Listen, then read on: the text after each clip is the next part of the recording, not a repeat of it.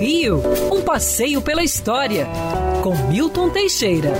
Amigo ouvinte, no dia 15 de janeiro de 1996 estourava um escândalo na praia de Ipanema. Ipanema quer dizer água ruim, mas nada tem a ver com a água. É que as terras pertenciam ao barão de Ipanema, José Antônio Moreira Filho, que tinha sua fazenda lá em Peró chamada Ipanema.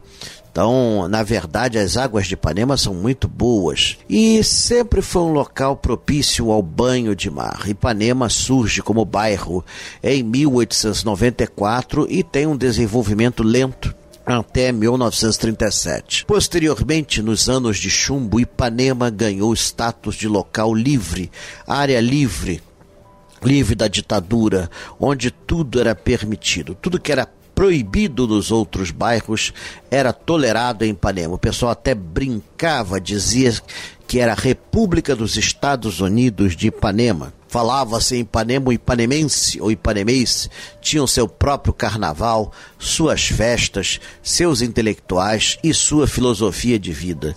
Não é à toa que em 1996 surge um modismo no dia 15 de janeiro. Sempre que a polícia chegava na praia para prender os fumantes de maconha, todo mundo começava a tocar um apito. Nossa, isso era terrível, mas a polícia não tinha como fazer nada. Dezenas de pessoas tocando apito era o tempo para você esconder o bagulho debaixo da areia em 1996. Pois é, mas Ipanema teve outras novidades. Foi ali que tivemos a primeira experiência de topless, ainda num remoto 1980. Não deu muito certo. Foi em Ipanema que surgiu a tanga. Foi em Ipanema que surgiu o biquíni moderno antes anos, nos anos 60 já tinha surgido o biquíni moderno. Pois é, Ipanema é a terra dos modismos, mas quanto à maconha, esta continua proibida. Mesmo a maconha medicinal ainda não está regulamentada no Brasil.